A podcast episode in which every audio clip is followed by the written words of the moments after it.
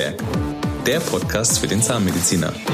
Hallo und schön, dass Sie dabei sind beim Podcast der ZSH.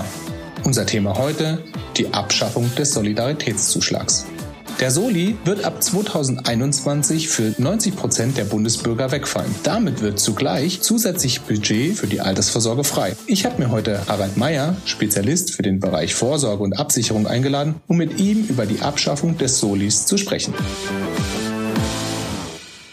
Hallo Harald, schön, dass das geklappt hat. In der Presse ist ja immer wieder von dieser Soli-Abschaffung im Jahr 2021 die Rede. Was verbirgt sich denn jetzt nun eigentlich dahinter? Hallo Sascha. Ja, das ist richtig. Der Solidaritätszuschlag wird ab dem kommenden Jahr für eine große Mehrheit der Steuerzahler entfallen. Lass mich hierzu gerade mal einen Schritt zurückgehen. Der Solidaritätszuschlag in seiner jetzigen Form hat seit 1995 Bestand. Und zwar wurden hierdurch teilweise die Kosten der deutschen Einheit finanziert.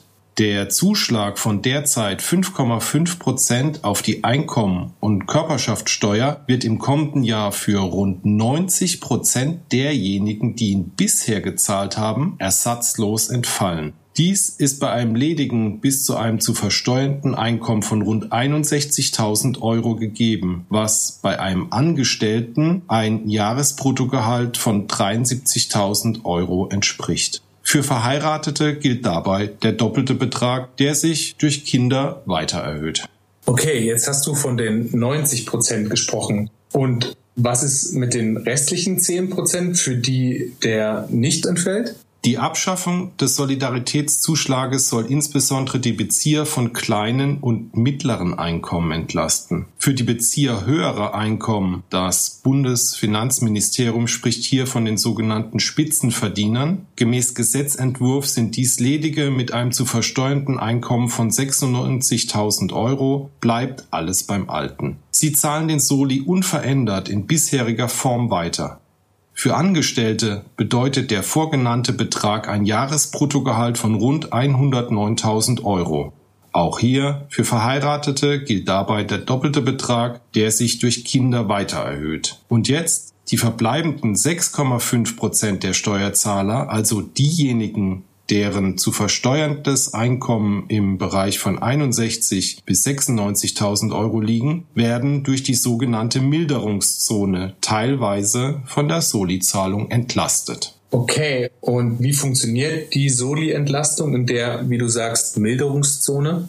Ja, lass mich das an dem Beispiel eines Angestellten ausführen. Bei einem Single mit einem Jahresbruttogehalt zwischen 73 und 109.000 Euro erhöht sich der Solidaritätszuschlag schrittweise auf bis zu 5,5 Prozent. Mit steigendem Einkommen nimmt die Wirkung innerhalb der Milderungszone folgerichtig ab. Eine solche Milderungszone gibt es übrigens auch im derzeit noch geltenden Recht. Sie gewährleistet einen angemessenen und verhältnismäßigen Übergang. Alles klar. Und was bedeutet die Soli-Entlastung im kommenden Jahr denn nun eigentlich konkret? Vorhin hatte ich ausgeführt, dass rund 90 Prozent der Steuerzahlenden bis zu einer mittleren Einkommenshöhe von 73.000 Euro als Single überhaupt gar keinen Soli mehr zahlen werden. Dies summiert sich auf insgesamt rund 10,9 Milliarden Euro ab dem kommenden Jahr. Übrigens, die Soli-Abschaffung für die restlichen 10 Prozent, also die Personen, die in der Milderungszone liegen und die sogenannten Spitzenverdiener, hätte den Staat noch einmal denselben Betrag gekostet. Okay, das sind ja tatsächlich beeindruckende Zahlen. Und was heißt das jetzt eigentlich für jeden Einzelnen? Die individuelle Soli-Ersparnis ist von der persönlichen Situation wie beispielsweise Einkommen, Familienstand und Anzahl der Kinder abhängig. Ich habe hierzu zwei Beispiele mitgebracht. Ein kinderloser Single mit einem Jahresbrutto von 70.000 Euro wird im kommenden Jahr mit rund 700 Euro jährlich, also über 58 Euro im Monat entlastet. Mein zweites Beispiel ist eine Familie mit zwei Kindern und einem Jahreseinkommen von 140.000 Euro. Hier beträgt die Entlastung durch die Soli-Abschaffung rund 1800 Euro im Jahr, also 150 Euro im Monat. Zur Ermittlung der persönlichen Entlastung empfehle ich jedem, sich mit seinem ZSH-Berater in Verbindung zu setzen.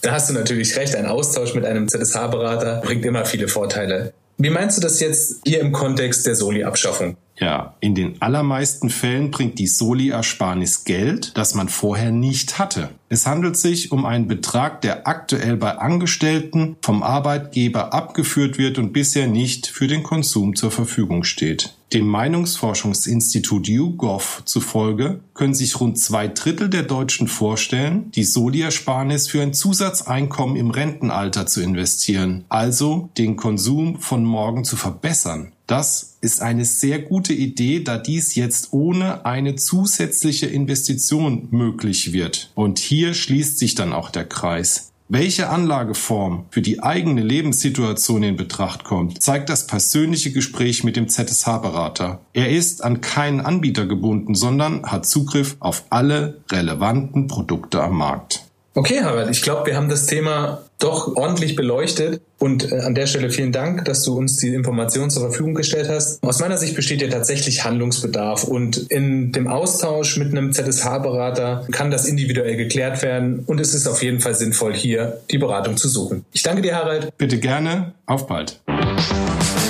Mundwerk. Der Podcast für den Zahnmediziner. Das war's zum Thema Soli-Abschaffung. Mehr Informationen rund um den Beruf des Zahnmediziners finden Sie auch in den weiteren Folgen unseres Podcasts. Und wenn Sie Fragen an uns und zu den Leistungen der ZSH haben, besuchen Sie uns auf www.zsh.de.